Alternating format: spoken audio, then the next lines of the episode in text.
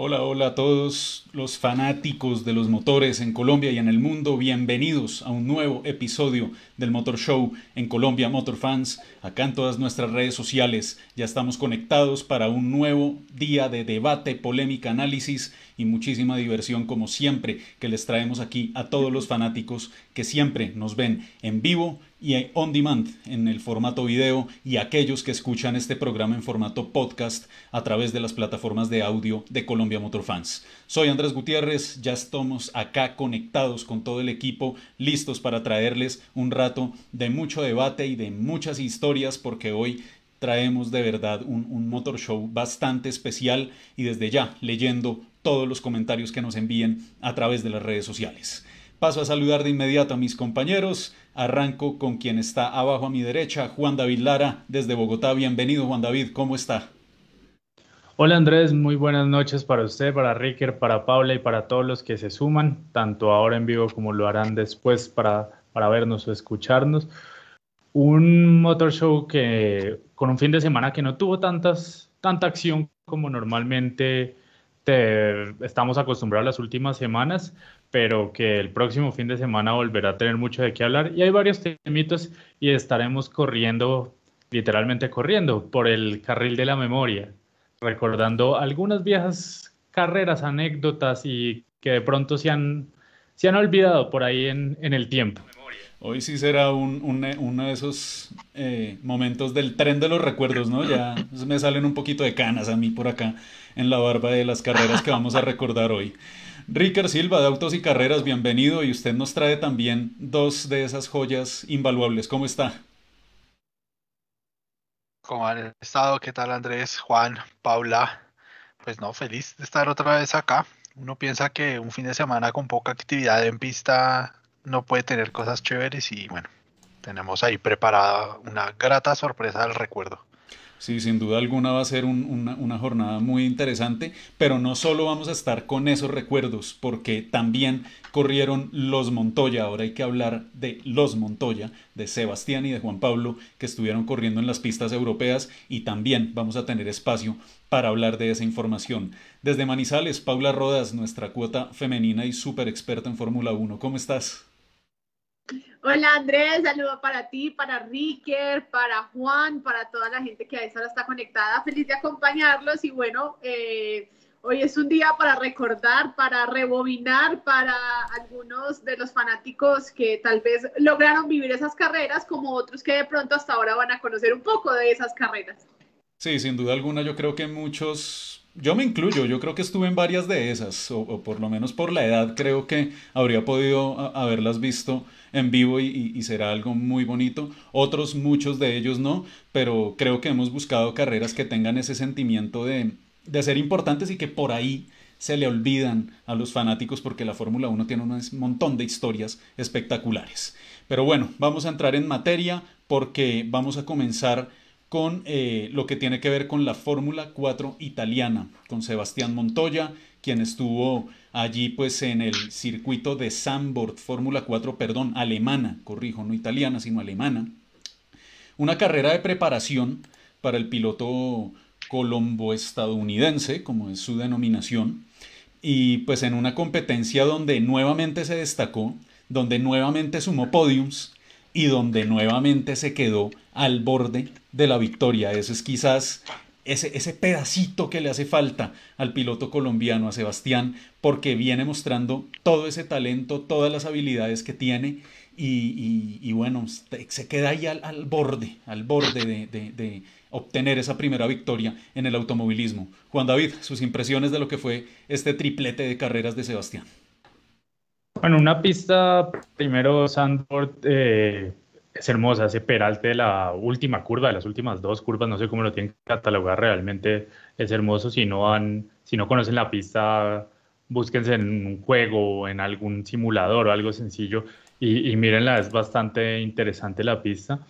Bien por Sebastián, eh, sigue sumando podios, pero también sigue cometiendo errores en la largada. La largada sigue siendo algo que que le cuesta aún todavía. En algún programa anterior había dicho que pues esta es una de esas categorías que se presta para aprender de eso, pero está cometiendo mucho, muchas veces el mismo error. Entonces, ah, eh, pero bueno, es, parte, es parte del proceso, digamos que esta es la alemana, estas son unas carreras que lo lleva Prema para que siga cogiendo experiencia, siga en el desarrollo y algo de lo que decía alguien en Facebook, eh, Andy BR, que al fin pudo pasar al, compañero en pista. Oliver Berman, sí, él, pues, le pone Osito Man. Oliver Berman, Osito Man, Osito Man, no, sí. No, y se me fue, se, me fue el nombre sobre todo. Eh, e-, ese accidente fue duro, el que estábamos viendo ahorita en, en, pantalla. Eh, afortunadamente, estos no, no sé si estos autos tienen Halo. No, sé. No lo tienen. no lo tienen, pero, pero sí tienen muchos mecanismos de seguridad ya siendo una, una categoría no sancionada por FIA. Pero se dan, hermano, se dan con el casco, con el balde, se dan estos muchachos de, de 13, 14, 15 años, pero van al límite.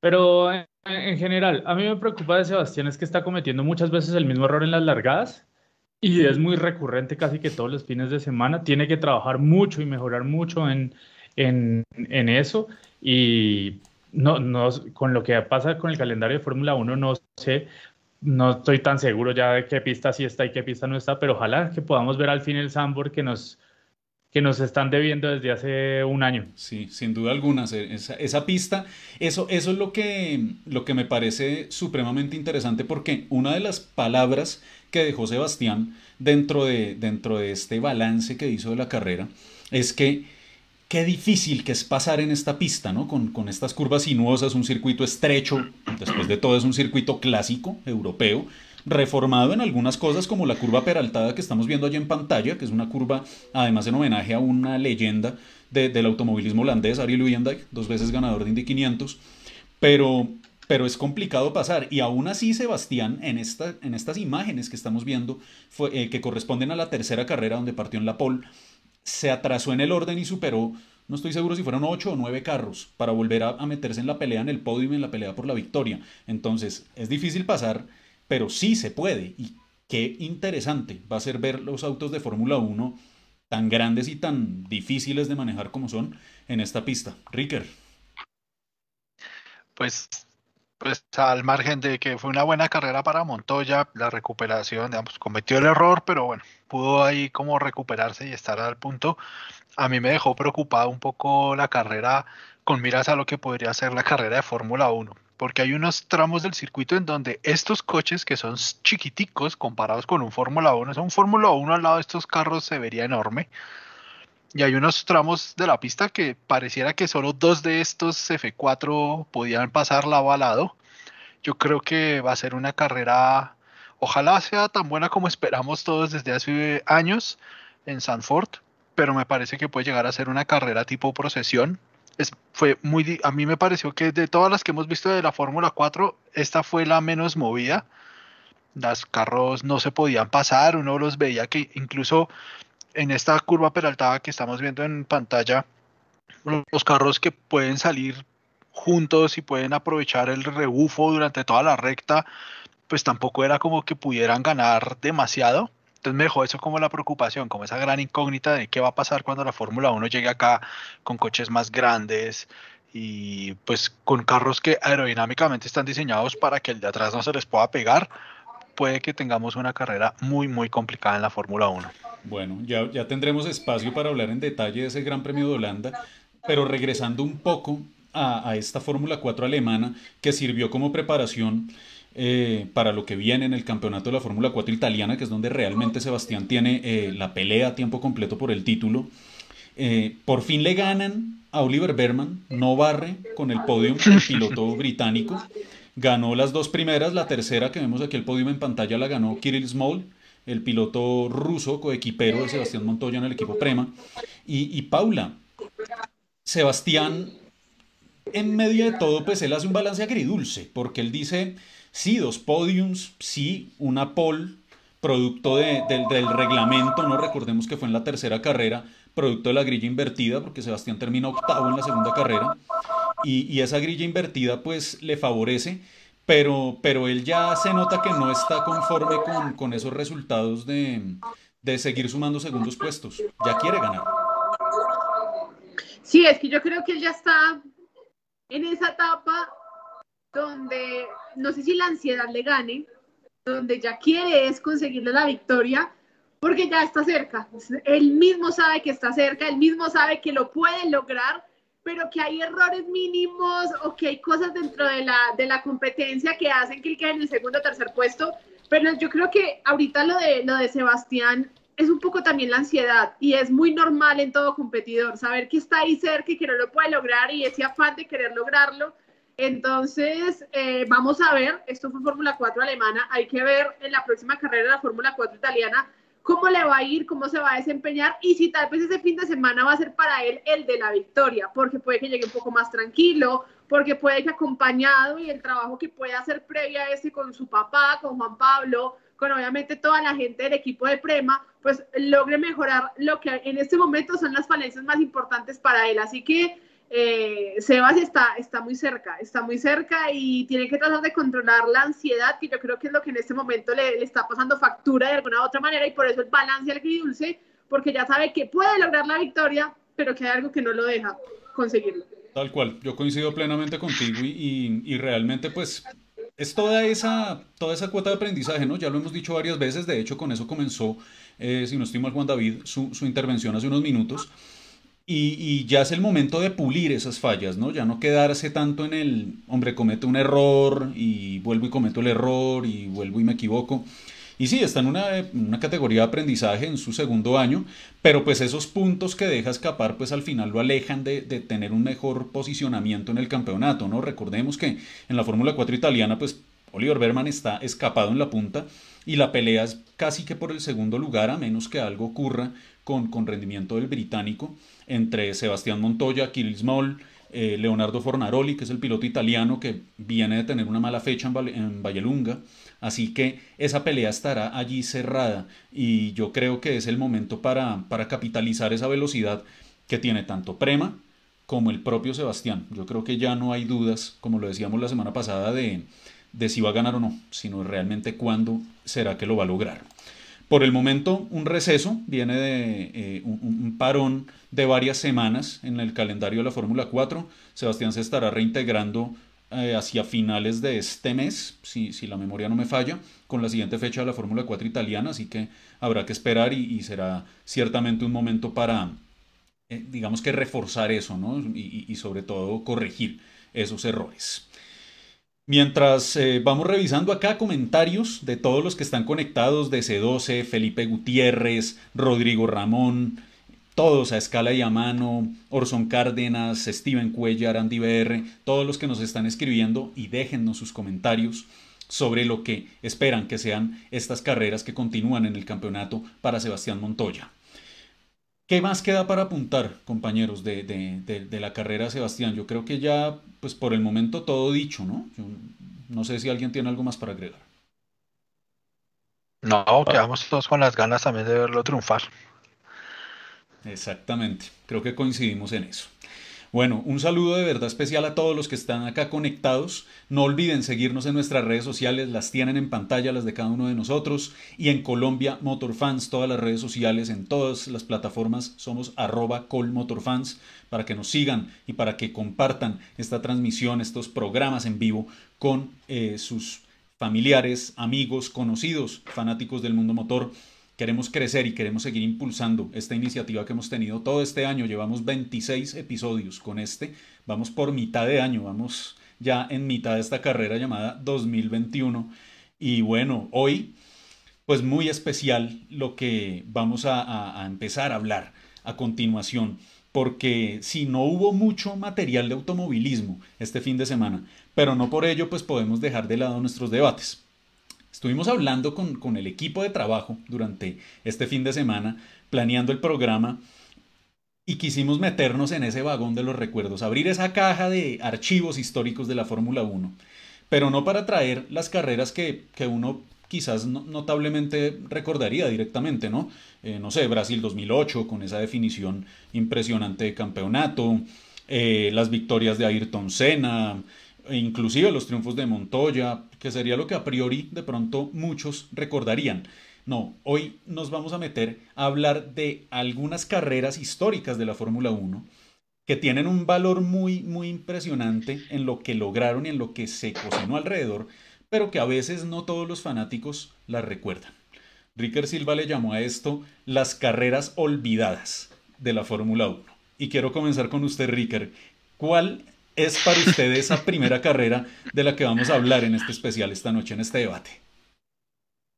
No, pues una, una que me dolió mucho, que fue el Gran Premio de Japón del año 2006.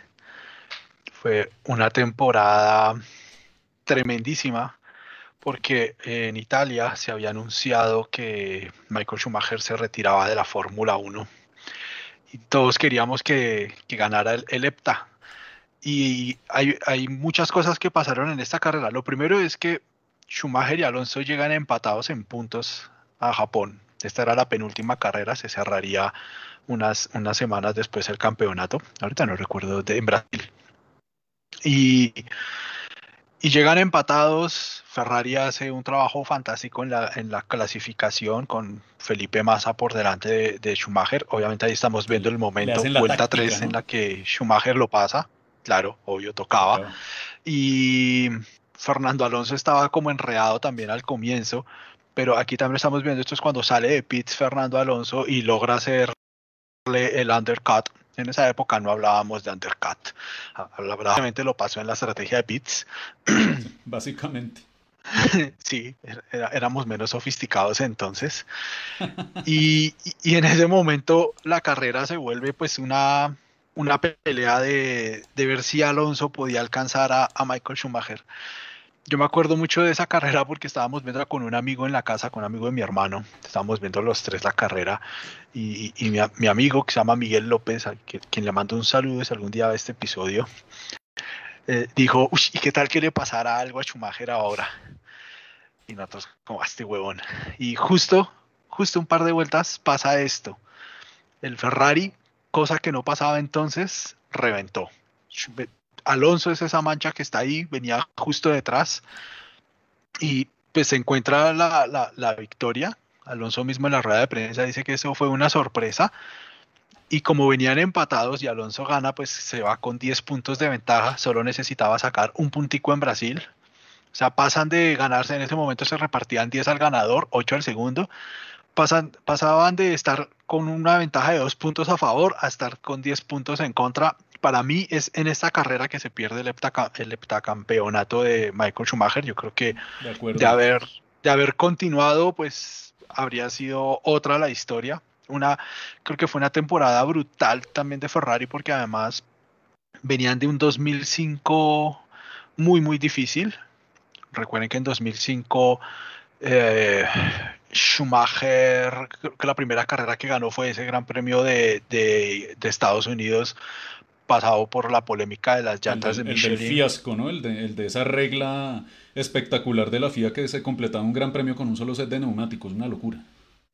Exacto, y, y, y vienen en este 2006, pues creo que con, con, las mejores opciones para ganar. Fue una pelea muy difícil.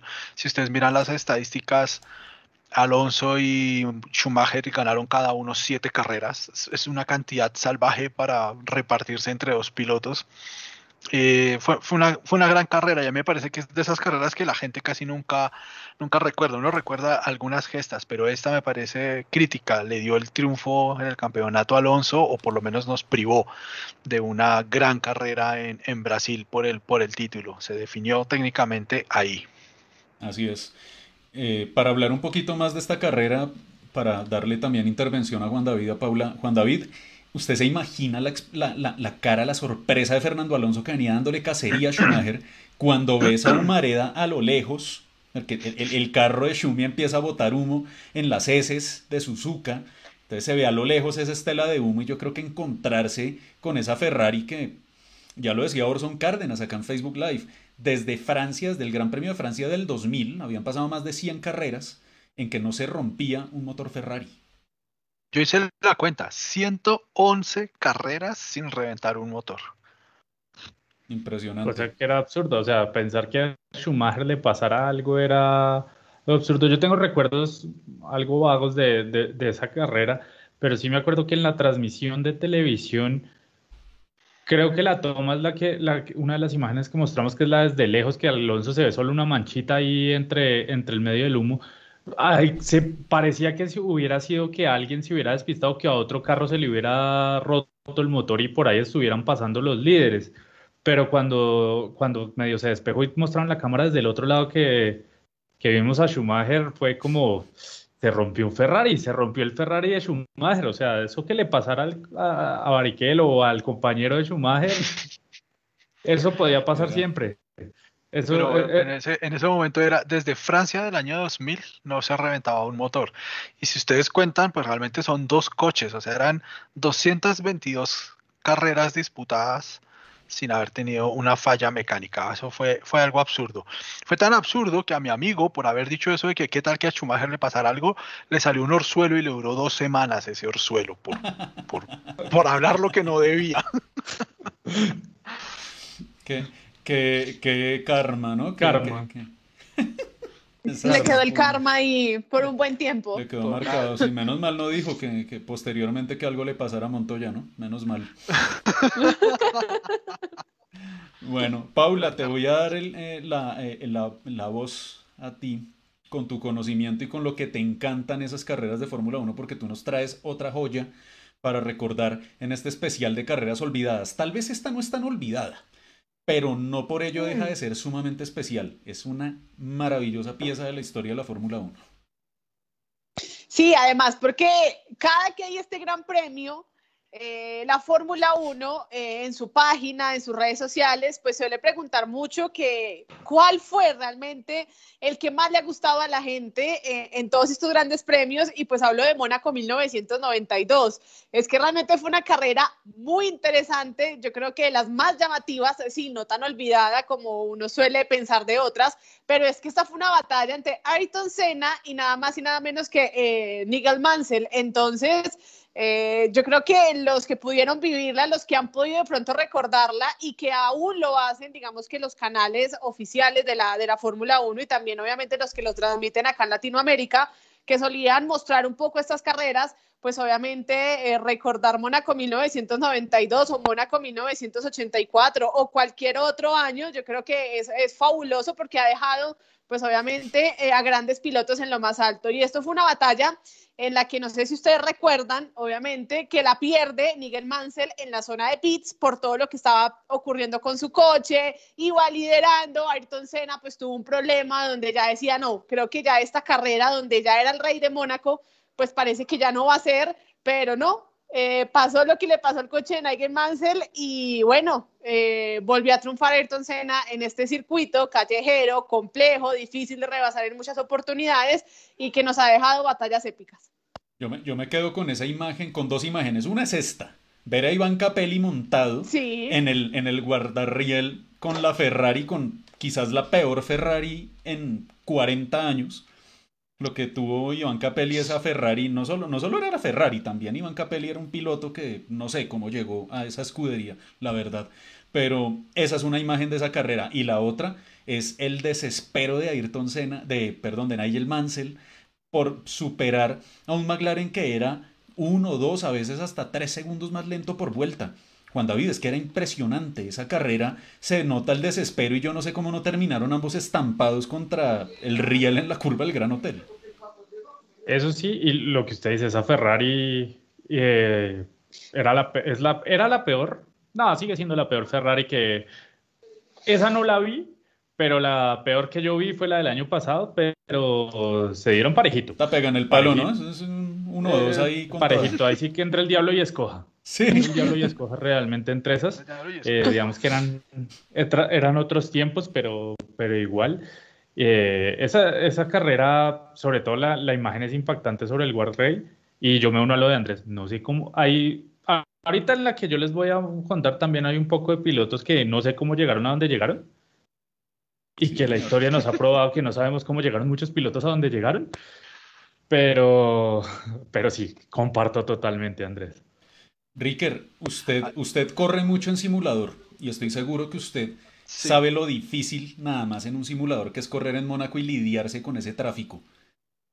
¿Cómo se puede describir lo que hizo Ayrton Senna para sortear a los coleros que tenían las últimas vueltas y encima tener que sostener detrás a este León con ese Williams que era un carro pero por kilómetros, era el mejor carro de la grilla? Pues ahí justo en esa, en esa imagen se ve lo que tocaba hacer. Y, y, y me parecen geniales estas imágenes que estás poniendo porque miren el tamaño de estos Fórmula 1. Diminutos. O sea, se ven holgadísimos. parecen los este Fórmula 4 de ahora. Sí. recuerden la carrera de este año.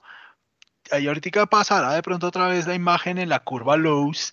Es que se ve, se ve absolutamente grande. El circuito hoy en día es de verdad. Es, eh, correr en Mónaco en esta época es más o menos una carrera de tiro al blanco. Uno tiene que estar apuntando completamente para alejarse de, de los bordes.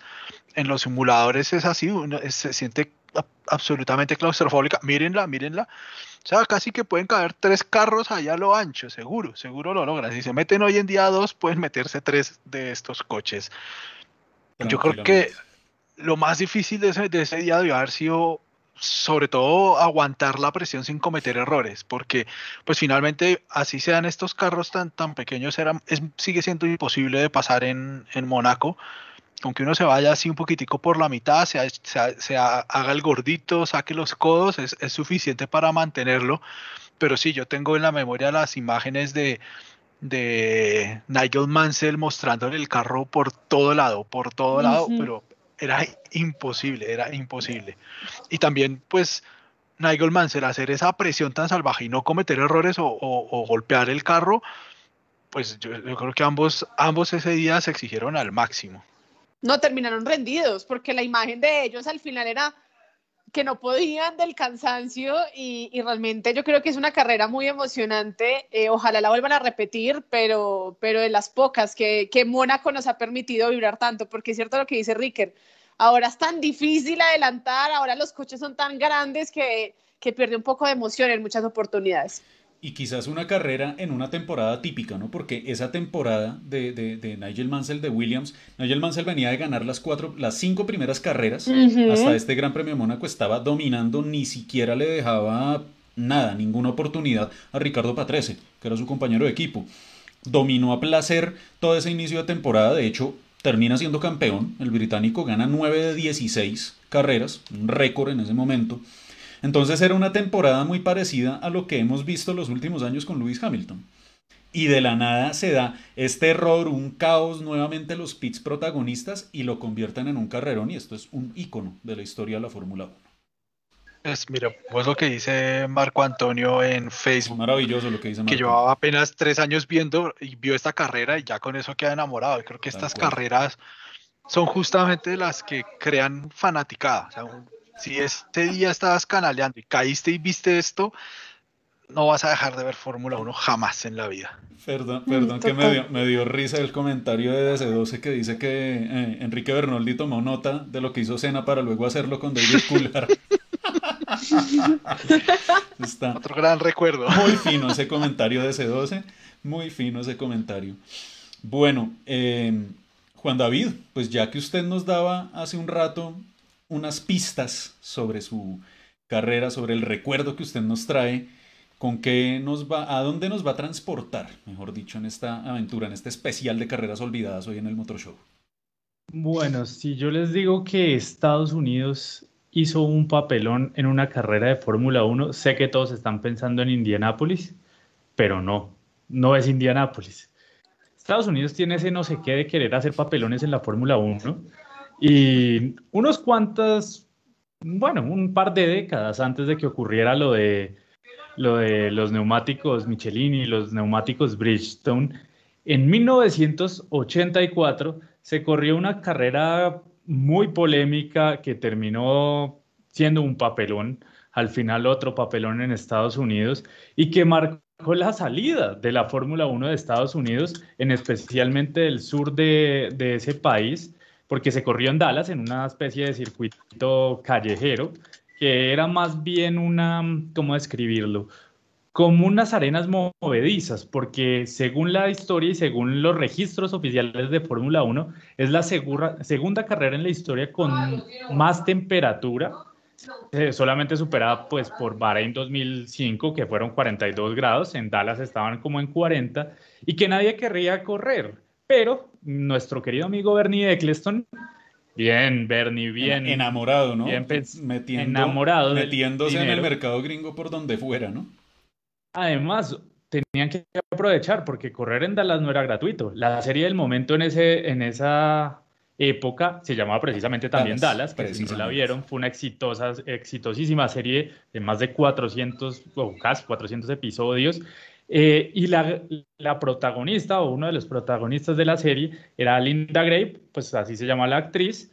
Eh, ella era la que entregaba el premio al ganador. Y esa carrera hicieron, el señor Benetton hizo una fiesta privada en la mansión donde se grababa la serie previo al Gran Premio, todos estaban espectaculares, Bernie hizo cachín, cachín, cachín con el precio de los palcos porque además estaba haciendo un calor infernal que el asfalto se derretía. Y solamente llegaron a la meta, o, sea, cruzaron la meta ocho pilotos, solamente ocho pilotos eh, cruzaron la meta, toda la gran mayoría del resto se accidentaron y entre los que se accidentaron estaban nombrecitos como Niki Lauda, Alain Prost, Ayrton Senna, Nelson Piquet, por nombrar algunos de los, de los que estaban por ahí. Y uno de los que terminó en ese auto negro que estábamos viendo ahí, creo que ese, ese es el señor Nigel Mansell, que terminó sumando un puntico, un puntico, llegando al final de la carrera con un daño en la caja del Lotus, empujándolo a través, cruzando la línea empujado y desmayándose después de, de eso por el calor tan impresionante que estaba haciendo en Dallas. Carrera remarcable también para un francés que de pronto no le suena tanto el nombre, que corrió en Ferrari, señor René Amox, no sé si así se pronuncia, pero así me salió. Eh, que largó prácticamente en el último lugar y remontó y remontó y quedó segundo detrás de Keke Rosberg, que fue el ganador de la, de la competencia. Y como datico curioso, dato coctelero para toda Latinoamérica, y si nos escuchan o hay alguien de Venezuela que nos escuche, en esa carrera o el piloto venezolano Johnny Checoto, creo que se pronuncia así porque es de herencia, que es de herencia italiana. Eh, lastimosamente Checoto Senior, porque el hijo también se llamaba, o se llama igual Johnny Checoto Jr., eh, en la fecha siguiente ese campeonato que al final ganó Nicky Lauda por medio punto sobre Prost, eh, Checoto se estrelló contra, tuvo un accidente fuerte en el Gran Premio Británico y se fracturó ambas piernas y le tocó abandonar definitivamente el automovilismo. En esta pista, por los problemas que tenían de que el asfalto se derretía tanto, eh, Martin Brundle, que si le suena, es porque está, hoy en es... colapsado, ¿no? Por el calor en la recta ah, principal. Sí, esa es, la, esa es la imagen porque cruzó la mitad con el auto, el Lotus empujado, porque se le dañó la caja, y la celebración de que, que Rosberg, eh, Elio de Angelis y nuestro amigo Amux y que le... Ah, Martin Brundle también sufrió un accidente en esta, en esta carrera precisamente porque el Tyrell tuvo problemas con los frenos y con la pista que se derretía, el asfalto se derretía. Entonces chocó y se fracturó ambas piernas. Hasta el día de hoy Martin Brundle sigue teniendo problemas para, de movilidad debido a ese accidente en el 84. En una carrera que terminó siendo un papelón porque todos los pilotos querían cancelarla, cancelarla, cancelarla, cancelarla. Uno de los pilotos como corrieron las horas para que fueran mucho más temprano las prácticas que se hacían los, eh, antes de la carrera y llegó en pijama como señal de protesta. Esa, esa, esa cuenta, esa imagen sí es complicada de tener porque fue como su señal de protesta llegar en pijama porque era como a las 7 de la mañana que tenían que hacer la prueba. Y, pero Bernie dijo, ah, ah, ya se vendieron 90 mil entradas, está todo el billete y les cobramos más por los falcos porque hay aire acondicionado, así que olvídenlo, se corre porque se corre. Y pues llegaron 8 y uno a medias. Es, una de esas carreras de todo ese periplo de competencias en Estados Unidos llenas de, cosas raras, ¿no? Llenas de situaciones. Usted hablaba al principio de carreras fracaso en Estados Unidos. Acá nos comentaba Orson Cárdenas en, en, en, Facebook Live, Detroit en el año 82. Las Vegas, la definición de Las Vegas en el año 81 para los argentinos, Rodrigo Ramón, que siempre nos acompaña por YouTube eh, desde Argentina Las Vegas 81, que es la definición del campeonato entre, entre Carlos Alberto Reutemann, Alan Jones, Nelson Piquet, y allí pues también corrieron eh, y era en un parqueadero, era en el parqueadero del César Palace en Las Vegas, con un circuito que se lo pensaron una hora antes de construirlo, básicamente, o sea, tenía cero creatividad el circuito y, y, todo, el calor, esta, esta manía de los, de los norteamericanos de hacer circuitos callejeros con curvas de 90 grados, Phoenix tenía mucho eso, entonces eh, eh, es una seguidilla de carreras donde, donde no le funcionaba la Fórmula 1 en Estados Unidos. Y llegaron a Indianápolis, y ya en minutos voy para allá, y también tienen fracasos, y ahora solo hasta cuando llegan al circuito de las Américas, que es un, un tilcódromo, un circuito hecho a la medida de la Fórmula 1 por Herman Tilke,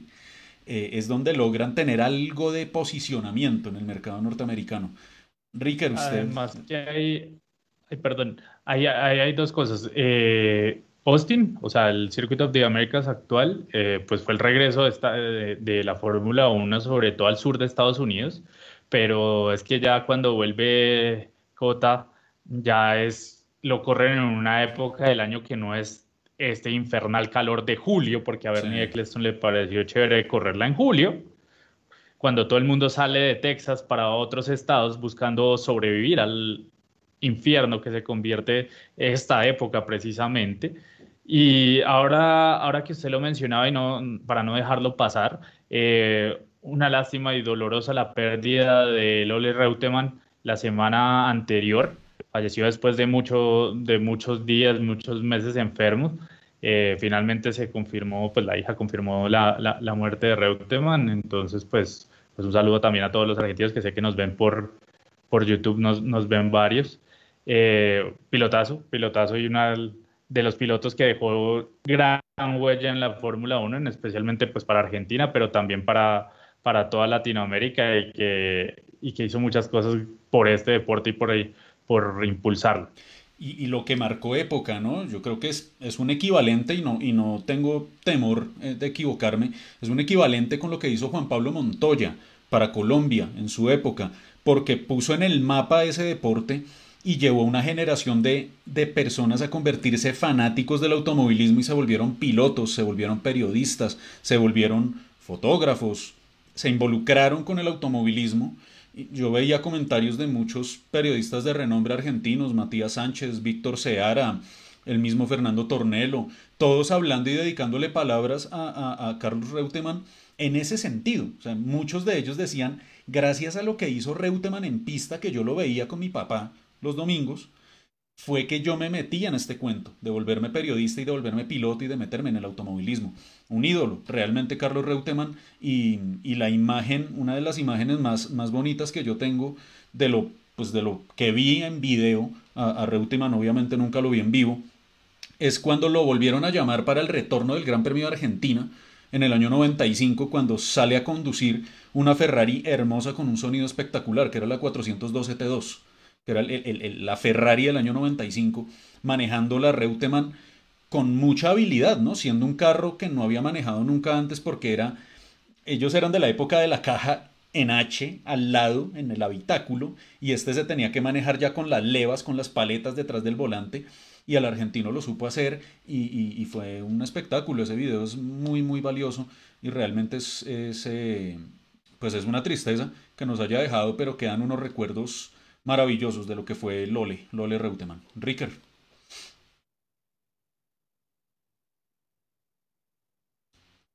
Está muteado, amigo Ricker.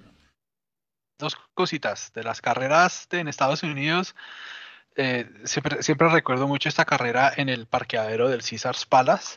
Y siguiendo la tradición, el próximo año tendremos una carrera en el parqueadero del estadio de los Dolphins en Miami. Vamos a ver si esta vez al menos. Parece que el diseño es un poco más elaborado, pero sigue siendo una carrera en un parqueadero. Les encanta correr en los parqueaderos a ellos. Yo toco madera, creo que ahí sonará la martillada, toco madera porque no sea un fiasco. Eh, y, del carro que mencionaba de, de Lole, ese, ese Ferrari del 95, yo creo que es uno de los carros más lindos que ha tenido Ferrari. El uno de los últimos que tuvo el Rosso Corsa en esa época. Justamente de eso hablé ayer en, el episodio del podcast. Ahí cuñita. Eh, pero ese carro era precioso porque era rojo con alas negras y los rines dorados. Es una combinación increíble para un Fórmula 1. De ese B12. Espectacular. es que era una, una salvajada también. El último B12 que tuvo Ferrari en Fórmula 1. Así es. Paula. Del Lole, el Lole Reutemann. Ya. ¿Pudiste, pudiste verlo? Lo, ¿Recuerdas algo pues, de, de, pues, Lole? Eh, no recuerdo mucho realmente de verlo correr, pues obviamente en esa época yo todavía no había nacido. y fue muy poco lo que pude obviamente eh, ver de carreras, ¿no? Porque hay, hay archivo generalizado, pero, pero ciertas carreras pues son como complicadas de conseguir. La semana pasada hice obviamente un video de Carlos Reutemann hablando un poco de esa trayectoria que él tuvo en la Fórmula 1 en la máxima categoría e inclusive pues la gente que le gusta ver este, este tipo de documentales en internet hay un capítulo que se llama em, Los campeones sin corona, algo así, eh, así, ya les voy a buscar exactamente el nombre, y habla de Carlos Reutemann. Obviamente no logró ser campeón de la Fórmula 1, no logró ser primero, pero de alguna u otra manera tiene un recuerdo especial en la máxima categoría por lo logrado, por lo que era como piloto y porque fue tal vez el último piloto argentino que logró hacer eh, historia en la máxima categoría, no logrando un título, pero sí logrando eh, posiciones importantes y también siendo uno de los reyes de Brasil, porque creo que Interlago le sentaba muy bien a este piloto argentino. Yo yo tengo, yo tengo ese tema con los pilotos argentinos porque no puedo creer que hay mucho piloto argentino muy bueno que merecería haber llegado a Fórmula 1. Pechito López es uno, por ejemplo. Eh, Esteban Guerrieri me parece otro muy buen piloto. Y hay uno en Argentina que para aquellos que no hayan visto el automovilismo argentino, el turismo carretera es una cosa espectacular.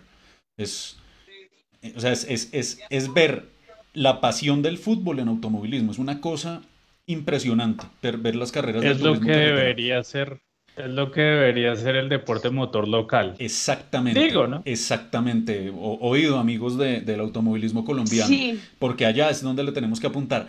Pero dentro de esos pilotos que hay allá, que hay muchos de, renombre que inclusive pasaron por, por Fórmula 1, Esteban Tuero, Norberto Fontana, Gastón Mazacane. Hay uno que yo siempre he destacado mucho y me parece un pilotazo que tiene todas las herramientas para llegar a un mundial, y es Agustín Canapino. Es es espectacular. Si no han visto manejar a, ese, a, ese, a, este, a, este, a este pelado, porque es relativamente joven, Agustín es relativamente joven, multicampeón del turismo carretera, tiene toda esa habilidad y todo ese talento eh, que, que, me recuerda a mí, me recuerda a esa habilidad que tuvieron esos grandes pilotos argentinos. Y es una pena de verdad que, que, no se haya podido dar un paso reciente de uno de estos grandes nombres argentinos hacia la Fórmula 1, además por lo que representa Argentina para el Mundial pues no por nada Juan Manuel Fangio lo siguen llamando el maestro y personalmente para mí es el mejor piloto en toda la historia de la Fórmula 1. Total, y Senna lo reconocía y todos lo han reconocido, Fangio es único y, y es el que ha marcado una era importante y es el que de alguna otra forma sigue siendo ese piloto de referencia para muchos. Entonces, ojalá algún piloto argentino algún día vuelva a llegar a la máxima categoría y logre hacer un buen papel y este piloto, el que nombra tiene 31 años, no sé si ya es de mucha edad para la Fórmula 1, pero bueno, por lo menos que esté en otra categoría puede ser importante. Les pagan tan bien y les va tan, o sea, a nivel económico les va tan bien en Argentina que no necesitan salir del país. Eso puede ser también contraproducente, ¿no? Pero, pero es espectacular. Cierro con el dato que nos da Rodrigo Ramón, argentino, a quien le mandamos un saludo muy especial, que nos ve todos los lunes acá en el Motor Show, que él dice que esa vuelta que hizo Reutemann en, Argentina en el 95 lo hubiera puesto 11 en la grilla de la carrera. Imagínense la habilidad que tenía Carlos Alberto Reutemann. Espectacular. Salvaje. salvaje, sin salvaje. La definición. Bueno, retomamos nuestro especial de carreras olvidadas, luego este paréntesis muy merecido para el Lole, con otra carrera que yo les comparto de este periplo de la Fórmula 1 por Estados Unidos. Gran Premio de Estados Unidos en Indianápolis, año 2002 que arranca con esa imagen. Arranca con un Rubens Barrichello estrellándose en la peraltada del circuito de Indianápolis, una premonición a lo que vendría tres años después con el fiasco monumental de los neumáticos, el clima, el setup de las llantas, bueno, muchos factores contribuyeron a ese accidente de Rubens Barrichello, se pegó durísimo, por supuesto la cuota colombiana con Juan Pablo Montoya estaba en ese día en la pista, y yo la traigo porque se dio un suceso supremamente único para la época y, que marcó como ese fin de una, de una polémica muy fuerte que hubo a lo largo de esa temporada 2002. 2002 en la Fórmula 1 es sinónimo de Ferrari, de dominio del cabalino rampante hasta el hartazgo, pero que tiene un punto de inflexión tremendo para la FIA, que es el Gran Premio de Austria y aquella carrera que venía dominando Rubens Barrichello y la termina ganando Michael Schumacher al final. Abucheos, insultados a la lata, Michael Schumacher cambiando el podium, los multaron, le pusieron un millón de dólares a Ferrari en esa carrera del Gran Premio de Austria por romper el protocolo del podium. Y todo como que estaba ahí quedado como en medio de esa polémica. Y ya más adelante en el calendario llega esta carrera. El único rival en teoría de ese campeonato era Juan Pablo Montoya, que recordemos sumó siete poles en ese año, pero no ganó ninguna carrera por el dominio de Ferrari. Y en esta pista en Indianápolis, Michael Schumacher empezó a dominar y se fue, se fue adelante y se escapó. Y Barrichello le daba casa, trataba de mantenerse a cierto margen, pero nunca fue contendiente para la carrera. Veíamos a un Kimi Raikkonen en su primer año en McLaren que rompió motores Mercedes ese año, pero mejor dicho, o sea, todos los que no ha roto Lewis Hamilton en esta era híbrida los rompió Kimi Raikkonen 12 eh, años antes, 13 años antes y, no, 19 años antes que estoy diciendo yo. Eh, entonces se empezó a acercar Barrichello y se empezó a acercar y se empezó a acercar y uno dice, oiga, ¿qué le pasó a Michael? ¿Será que se afectó? ¿Va a ganar Barrichello? Pues no, resulta que Michael Schumacher quiso compensar a Barrichello con esa situación de lo que ocurrió en Austria, igualaron las dos Ferrari y al final termina ganando Rubens Barrichello por el interior de esa recta principal por 11 milésimas de segundo. Fue una definición que quisieron andar con los autos muy parejos y al final terminó siendo una redención para Rubens Barrichello que volvía al primer lugar del podium por una razón válida. O sea, digamos, no por quererlo montar a las malas como sucedió en Austria eh, cuando Schumacher gana, pero igual él decía que, el que había ganado era Barrichello. Esta vez sí ganó el brasileño y, y tiene pues todo ese halo de historia alrededor de, esa polémica que hubo en Ferrari, que de hecho de ahí pues se vetaron las órdenes de equipo, si ustedes recuerdan. Y esa, y esa carrera, o bueno, esa acción sobre todo del, del final, eh, no generó ninguna sanción ni para Ferrari, ni para Schumacher, ni para Barrichello, para nadie, mejor dicho. Eh, pero los papelones en Estados Unidos son constantes. Y no, para que dimensione la gente más o menos, en Colombia en esa época el salario mínimo era de 300 mil pesos, 310 mil pesos, por ahí, por ahí rondados. O sea, imagínense cuánto miles de millones de pesos era un millón de dólares en esa época. O sea, era, por dicho, nos vamos de para atrás y nos ponemos a convertir el reloj que le robaron ayer en Wembley a Lando Norris. Si lo convertimos a moneda de esa época, pues todavía si la convertimos a moneda de esta época me duele, pero...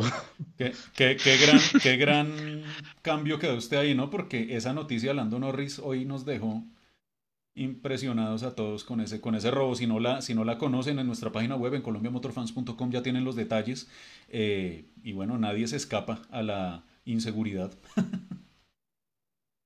Nadie se escapa de la inseguridad. Pasa en Londres, pasa en Bogotá. Pasa en todo lado. Con esa, con esa multa también hay, que aclarar que la multa en total fue de un millón de dólares, de los cuales 500 mil se les pidieron en ese momento y los otros 500 mil estaban supeditados a una suerte de, de eh, palabra de no volverla a embarrar como en un año más. Entonces finalmente solo pagaron la mitad. Y también lo que usted dice, Andrés, es claro, hay que subrayarlo. No fue por haber cambiado el resultado de la carrera, fue por haber hecho la pantomima en el podio de subir a Barrichello en el, en el primer puesto y no, y no quedarse Schumacher ahí. Exacto. Uno de los, creo que ese, ese fue un gran momento de la Fórmula 1. Yo recuerdo las, las, las caras de todos, los dedos pulgares hacia abajo eh, de la gente, pero ese, ese fue el, punto crítico.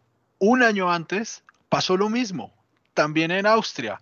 También le dijeron a Barriquero que dejara pasar a Schumacher, aunque no fue por la victoria, sino por el segundo lugar.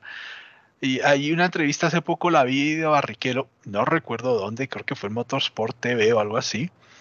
Barrichello en ese año 2001 les dijo, y si hubiera sido por la victoria lo harían. No, no, no, tampoco, fue por lo que era ahí por el segundo lugar. Y al año siguiente le quitan la victoria. Amor dicho, yo creo que Barrichello debe ser el piloto más infeliz que jamás haya pasado por Ferrari. Eh, a Barrichello le hicieron una entrevista muchos años después, que, se, cuando se retiró ya de la Fórmula 1, creo que fue Red Globe, donde él escribió y él decía que él no estaba dispuesto a ceder en su, en su posición, en su primer lugar en Austria, en ese año 2002, pero que lo hizo porque le hicieron algunas amenazas que le podían afectar lo que más le gustaba, que era correr. Yo quisiera, o sea, se las van a llevar a la tumba, seguramente, pero ¿de qué calibre habrán sido esas amenazas para que Barrichello hubiera dicho, bueno, cedo la posición, pero la cedo en la última curva, para que todo el mundo sepa que eso fue arreglado? Y te, Claro. Y puede ser. Y puede ser. Y es que a mí me parece la, de esta... la forma de hacerlo obvio. Claro. Claro. Y a mí me parece que en, esta carrera de, de Indianápolis, a lo mejor ellos, yo no, yo la verdad no me creo mucho el cuento de que Schumacher hubiera querido, no sé si lo dijo, si lo dijo bien, pero a mí siempre me quedó cuando vi la carrera la sensación de que, de que querían pasar uno o dos, pero así cerca, como la foto, muy tipo Le Mans, y Querían que hacer la de Le Mans, pero le salió mal. Y que, pues, no le salió mal. Yo creo que el pie de Barrichello empezó a pesar un poquitico Con más. Con cronometraje electrónico es imposible hacer, hacer esa. sí, o sea, en Le, en Le Mans la hicieron y aún así a Ken Miles le quitaron la carrera. Un robo monumental que fue ese. Bueno, cerremos este especial de carreras olvidadas con un bonus track que nos trae el señor Ricardo Silva, porque ya que él propuso la sección hoy pues él tiene dos recuerdos. Este es el segundo, Ricker. ¿A dónde nos va a transportar? ahora vamos a recordar una carrera que para mí marca un, un punto de inflexión en la historia de la Fórmula 1. Yo creo que pasaron tantas cosas que en ese momento no sabíamos de este Gran Premio de Australia 1995 que vale la pena pues darle una repasada lo primero es que pues ya el campeonato para este entonces estaba saldado desde el Gran Premio de, del Pacífico, creo que había sido, o, de Nürburgring, ya Schumacher había hecho lo, justo para, no mentiras, en, en, Japón creo que fue, en una carrera pasada por lluvia, Schumacher ya se había ganado el campeonato. En la clasificación para en los días previos a esta carrera, Mika Hakkinen tiene un accidente durísimo con su McLaren, fortísimo, son unas imágenes impresionantes porque no sé si de pronto en alguna de las otras tomas se vea, estos carros tenían muy descubierta todavía la, cabina, no, no como en la época de escena que se veían los hombros, pero sí era muy descubierta y él golpea de lado, tiene una lesión en, en la cabeza, estuvo en coma un tiempo, por eso tiene paralizada una parte de la cara. Y gracias a ese accidente, que siempre la Fórmula 1, pues desde la muerte de Ayrton Senna aprende y implementa muy rápido las mejoras. Al año siguiente vimos los carros con las protecciones laterales. En este año 95 solamente Saubert tenía eso, pero ahí ya fue uno de los primeros puntos. Aquí estamos viendo, después de las paradas a pits, Schumacher tratando de pasar a Jan Alesi, Jan Alesi lo golpea, Schumacher queda fuera, Alesi también queda fuera, los dos intercambiarían carros para el siguiente año. Era una forma un poco poética de terminar. Eh, Berger también cerraría, que es un muy mal cierre para ese carro tan bonito, para ese motor V12 de Ferrari. Pues triste, Ferrari a partir del año siguiente pues entraría a la fórmula de, eh, pues obviamente obligado, de, de los B10 de 3 litros y, y la carrera empieza a desarrollarse de una manera tan atípica. Todos los que se iban acercando al segundo lugar, o sea, estuvo Irvine por ahí, quedó fuera, eh, Barrichello también quedó fuera. Y a medida que se fueron, sí, todos, todos iban, iban quedando rezagados. Y el único que más o menos mantenía la punta era Damon Hill y se mantuvo ahí hasta sacarle dos vueltas a Olivier Panis, que pasó la meta echando humo. Creo que fueron las últimas, la última vuelta tal vez, o el último par de vueltas, ese carro venía mal. En la misma rueda de prensa dice el carro venía mal. Y con eso Olivier Panis lograba por segunda vez eh, su mejor posición, la segunda posición. Aquí estamos viendo el Sauber de Frentzen con los protectores laterales. Por eso este carro se ve tan bonito. Ya el año siguiente también el, el Sauber era bien bonito, pero no sé si recuerdan el Ferrari del 96, que eso se notaba que era el diseño que tenían y le pusieron los dos cojines a los costados de la... sí, sí. como una nevera se notaba que pues, había sido... Todo cuadrado. Porque claramente después de la carrera, esta carrera debe haber sido en noviembre, eh, cambian, cambian esas medidas de seguridad y los carros pues cambian por completo y tienen que ajustarse todos los pilotos, todos los equipos a estos cambios. Damon Hill le saca dos vueltas al segundo, que fue Oliver Panis, que al año siguiente lograría su único triunfo también en una carrera que algún día recordaremos en Mónaco. Aquí estamos viendo a Coulthard que también cometió un error. David Coulthard liderando. Tontísimo. Entra a los pits, la, la, entrada a la zona de pits del circuito del, del, urbano de Adelaide es una horquilla a mano derecha. Y se pasó en la frenada, dicen que pisó aceite y se fue contra el muro, un abandono de carrera. Yo no recuerdo ningún otro abandono de carrera así que haya sido por estrellarse con el muro entrando a los pits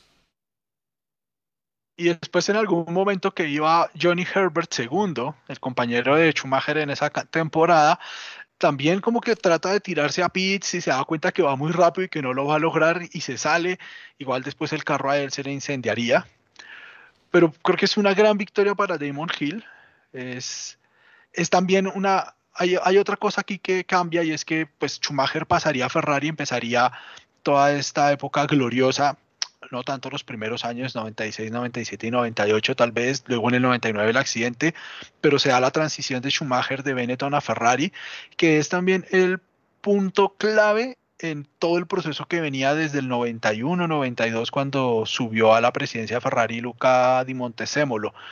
Luca Di Montezemolo llega a Ferrari, quiere volverlo campeón, luego contrata a Jean Todt, y Jean Todt datico interesante, el miércoles previo al Gran Premio de San Marino de 1994 se reunió con Ayrton Senna para empezar a trabajarlo, para contratarlo para Ferrari. El miércoles anterior a ese fatídico Gran Premio. Como, como, como Ayrton Senna ya no estaba en el panorama, le empezaron a echar al ojo desde entonces a este muchacho alemán, Michael Schumacher, y con esta con esta carrera pues se cerraba ese año en el que Schumacher firmaba. Dicen que cuando Schumacher probó el, Ferrari, que era el Ferrari que hablábamos hace un rato de Reutemann, él les dijo a Ferrari, ¿cómo es que ustedes no ganaron el campeonato con este carro? Una, una gran carrera. Además es también la única vez que un mismo país hace dos carreras consecutivas hasta lo que pasó ahora en la pandemia con Austria, porque al año siguiente, en el 95, inauguró el campeonato, el Gran Premio de Australia, pero ahora en Melbourne. El 96, sí señor, que de hecho ahí hay varios puntos que vale la pena acotar. Uno, el podium de Olivier Panis, que venía en la última vuelta con ese carro echando humo, y detrás venía Gianni Morbidelli sacándole, creo que le venía sacando como 10 segundos por vuelta, o sea, venía en serio en las últimas, ese, ese, ese Tyrrell, ese Ligier, perdón, de, de Olivier Panis. Y él se deja pasar de Damon Hill porque sabía que no tenía carro para dar una vuelta más. Él, estaba esperando que, lo, que le cogiera vuelta a Damon Hill por segunda vez para terminar segundo y ya, ¡pum!, asegurar ese segundo lugar. Una carrera realmente, realmente extraña, pero pasaron muchas cosas y era un cierre, ¿no? Como lo dice usted, un cambio de guardia, un cambio de era en la Fórmula 1. Y al otro que iba a acotar con eso, todas esas protecciones de seguridad que impone la Fórmula 1 fueron puestas a prueba precisamente en esa primera carrera en el Gran Premio de Australia en Melbourne en el 96, con el vuelco en la primera vuelta de Martin Brundle.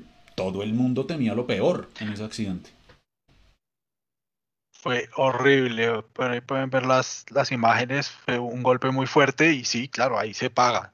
Así esos carros se vieran súper feos entonces, ahí se pagó todo. Creo que también por eso fue que empezaron a costar más a los pilotos, que ahora van casi completamente acostados en los Fórmula 1. Pero me parecía una, una gran carrera y es una carrera de la que casi nadie habla. Es el final de los V12 de Ferrari, es el final de Adelaida en la Fórmula 1, es el final de Schumacher en Benetton. O sea, fue un punto de inflexión realmente en la historia. Hay varias carreras acá que, que, los fans nos han estado recordando durante esta noche en el Motor Show. Voy a compartirles unas de ellas por si de pronto Juan David quiere acotar de alguna de esas.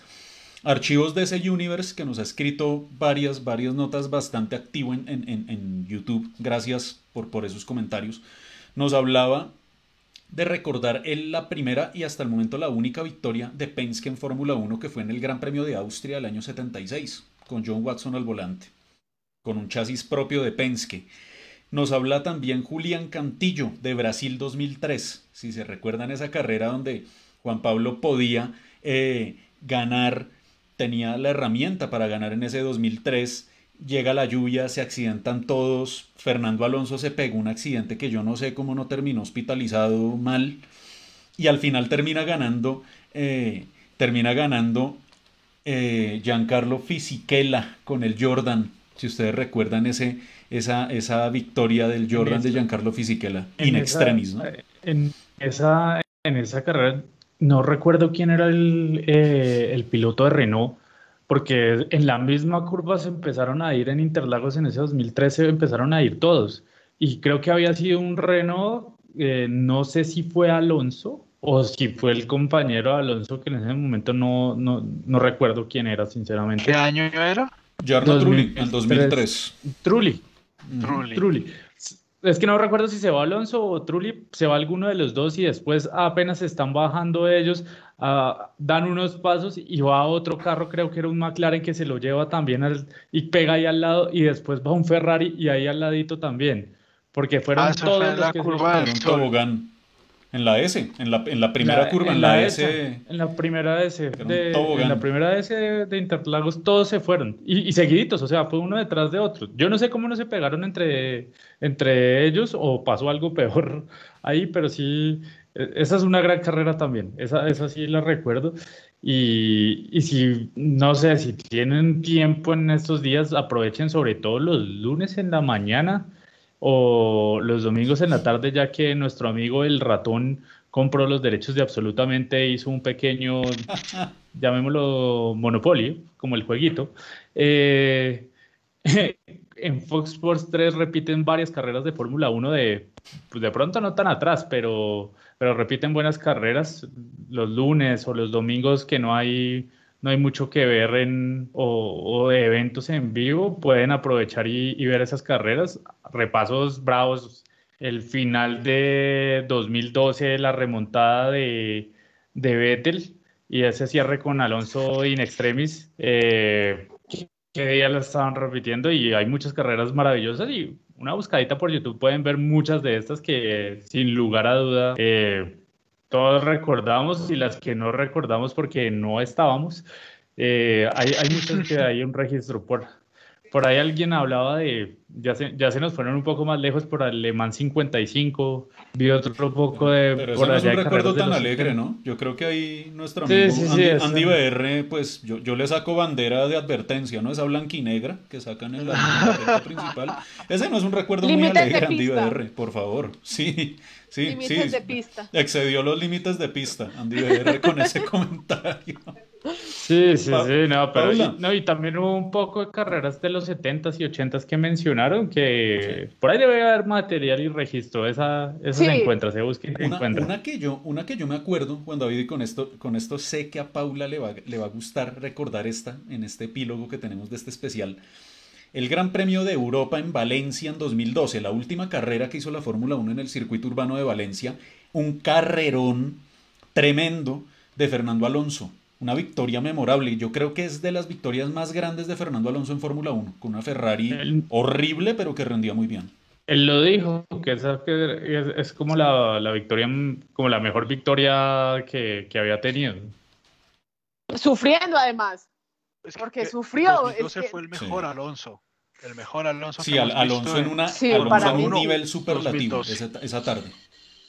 O sea, Ferrari no era un carro para pelear el campeonato y el man lo puso todo el año peleando el campeonato. Y no era, no era para que estuviera ahí esa Ferrari. Archivos de C preguntaba por, por, el, por el accidente de Schumacher en Adelaida que se va de lado. Eso fue un año antes, fue en el 94, que fue la jugada polémica con la, la jugadita con la que se ganó el campeonato del 94. pues que fue una cerrada de puerta horrible a, a Damon Hill le dobló la suspensión y pues él inmediatamente quedó contra el muro. un solo puntico separa el título ahí. Gil tuvo que esperar hasta el 96 para poder ser campeón de Fórmula 1. Y Schumacher que se la quiso repetir a Jacques Villeneuve, ¿no? En Jerez en el 97 y no le, le pegó al lado que no era. y, ahí, y ahí se cerró. Bueno, tremendo, tremendo especial que, hemos tenido. Creo que nos da material para hacer una segunda parte de carreras olvidadas de, la Fórmula 1. Y, bueno. Que nos compartan las carreras que, que revivamos. Exacto, que nos compartan las carreras. Gracias a todos los que nos han estado escribiendo durante esta noche de Motor Show, reviviendo esas grandes carreras de la Fórmula 1 y tal vez algunas de esas que se quedan eh, un poquito más olvidadas, pero que tienen una gran historia como estas cinco que hemos revivido hoy. Vamos a cerrar este Motor Show hablando de Juan Pablo Montoya, porque ya estamos a la vuelta de la esquina de su continuidad en el Campeonato Mundial de Resistencia, en el FIA WEC. Juan Pablo con el equipo Dragon Speed, recordemos categoría LMP2, acompañado por Ben Henley, piloto profesional, y por Henrik Hetman, piloto amateur, piloto gentleman driver, como le llaman, un caballero, eh, estuvieron en pista en el Campeonato Europeo de Le Mans. Esta es como una especie de semillero de equipos para el FIA WEC. Estuvieron corriendo las cuatro horas de Monza, una carrera que para Juan Pablo Montoya, él mismo lo advirtió, fue totalmente preparatoria para las seis horas de Monza que son este domingo, este fin de semana que viene, el FIA WEC está en esa misma pista. La carrera no fue buena para el equipo. Tuvieron una penalización, se tuvieron que recuperar desde allí.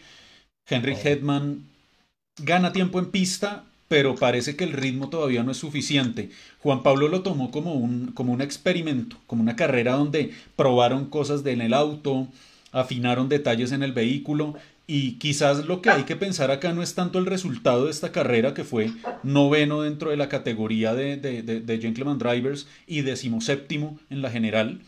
Eh, donde además vale la pena aclararlo, la categoría más alta es la de Juan Pablo, diferente al FIA WEC. En el FIA WEC tienen la, categoría de Hypercars, que es más rápida que los LMP2.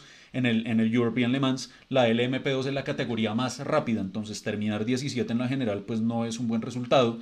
Pero en aras de la experimentación y de las pruebas que quería hacer el equipo, pues da, da para ilusionarse con que de pronto veamos un mejor rendimiento del auto este fin de semana que viene en las 6 horas de Monza del WEC. Juan David, ¿cómo lo ve usted? Pues ojalá, realmente porque que todo este, digamos, este experimento que tuvieron en, en Monza, que ahorita en las imágenes que veíamos impresionante cómo pasan toda esa cantidad de autos la, la chicana, realmente no sé cómo nos estrellan más, eh, pero sumar kilómetros, sumar kilómetros, aprender un poco más del auto.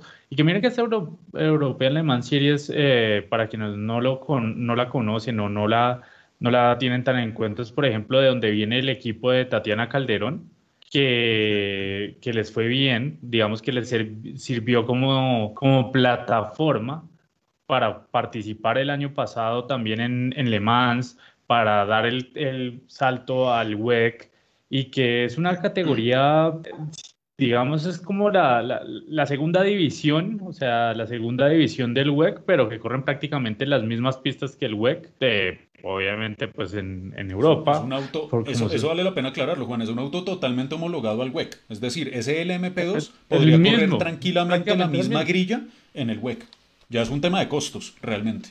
Sí, eh, literalmente es un tema de, de costos, pero me parece bien que traten de avanzar porque el equipo de Montoya ha tenido bastantes dificultades, más allá de Hetman, que, ya lo mencionábamos en la, última carrera que, que, tuvo el WEC, que Hetman pierde mucho tiempo, no solamente, pues no lo comparamos ni siquiera contra contra Juan Pablo, contra los pilotos profesionales, sino contra los mismos gentleman drivers, pierde mucho tiempo de pista.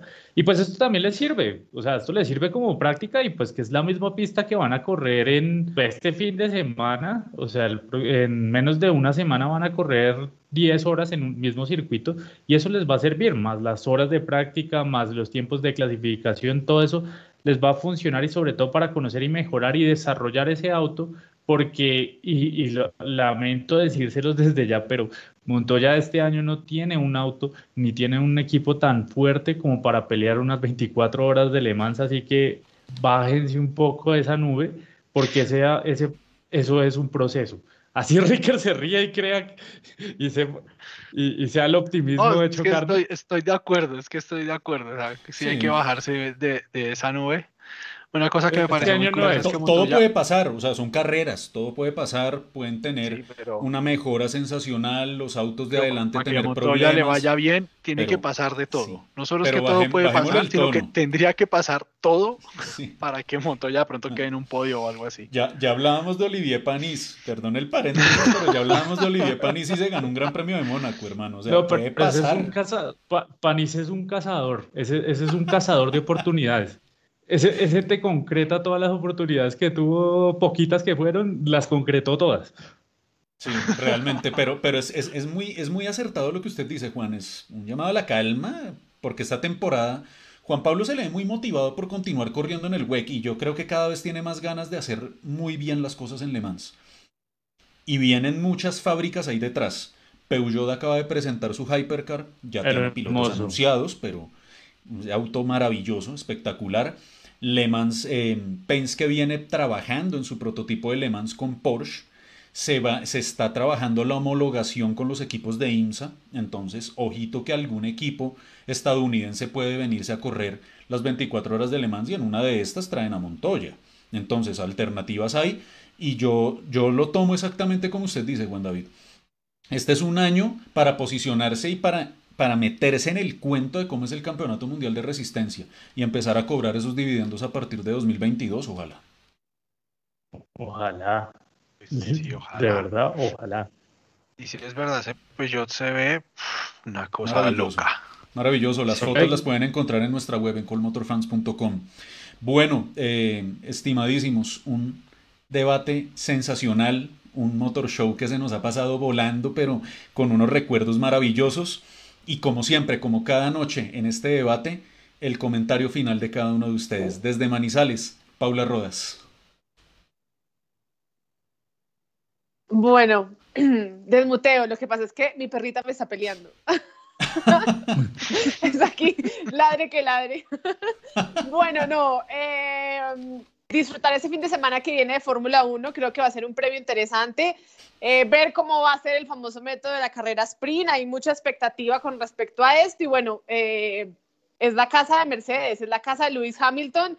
Y a la espera de que realmente se confirme lo de Josh Russell, parece ser que dio pistas el fin de semana en redes sociales no sé, yo creo que Silverstone va a ser ese epicentro. Se dice que puede ser el fin de semana cuando se ya no, se notifique que realmente George Russell puede ser piloto de Mercedes o hay que esperar hasta fin de temporada de la mano de Toto Wolff. Pero que disfruten Fórmula 1 y bueno, que también disfruten de las otras categorías.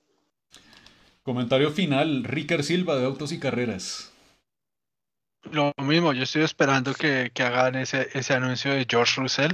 Si, si no hacen ese anuncio de George Russell, George Russell no será piloto de Mercedes porque yo creo que debe tener a todo el mundo tocándole las puertas, dejándole mensajes, enviándole hasta Red Bull. cualquier cantidad de toques y pokes en Facebook porque porque es el piloto, es el piloto que, que, tiene ahorita la, la, la, la temporada boba caliente en Fórmula 1 eh, miremos a ver qué pasa. O sea, a mí me parece rarísimo ese fin de semana que viene, pero pues bueno, es Silverstone. Silverstone fue el primero y pues que sea el primero esta vez tiene también mucho sentido.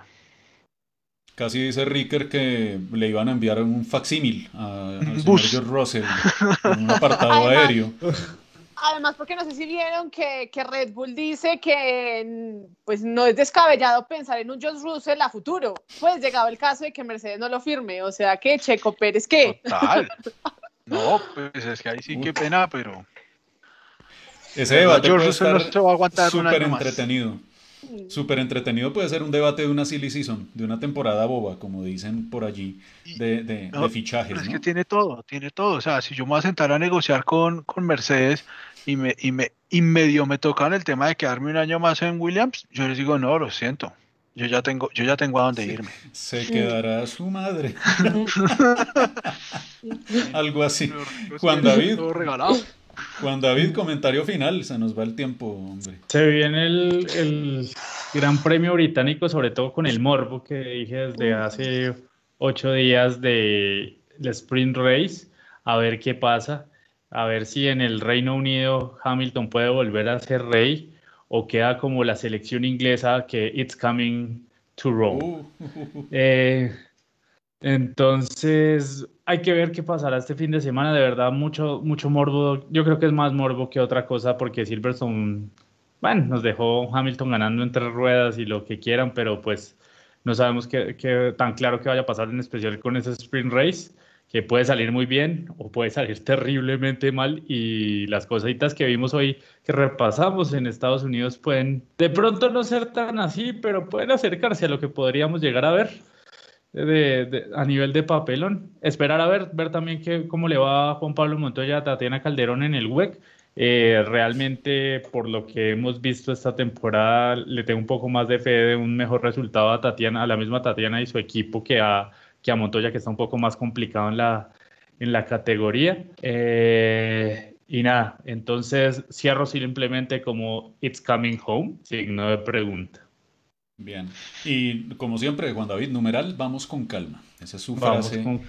Su frase de armas acá en el Motor Show. Bueno, gracias de verdad a todos los que nos acompañan en cada uno de nuestros programas. Recuerden que todos estos los pueden ver cuando quieran en las redes sociales de Colombia Motor Fans, tanto en formato video como en podcast en su aplicación favorita. Síganos en nuestras redes sociales, las de cada uno de nosotros las tienen acá en pantalla para que nos apoyen, nos den críticas, ojalá constructivas, nos inviten. Por allí hemos visto una invitación que si nos vamos a echar una partidita de Fórmula 1 97, creo que está un poco, un poco antiguo, pero se recibe la, invitación. Eh, interesante, ojalá, ojalá y, ojalá podamos hacer pronto alguna movida de este motor show con los fans, sería algo realmente espectacular. Síganos también en Colombia Motorfans en nuestras redes sociales, en todas las plataformas somos arroba colmotorfans, en Instagram, en Twitter, YouTube, en TikTok, donde siempre traemos información y en nuestra página web con todos los detalles de los pilotos colombianos y del automovilismo, colombiamotorfans.com. A nombre de Paula Rodas, de Juan David Lara, de Ricker Silva, de Autos y Carreras. Soy Andrés Gutiérrez. Gracias de verdad por acompañarnos y nos vemos la próxima semana con más debate, polémica y análisis aquí en el Motor Show de Colombia Motor Fans.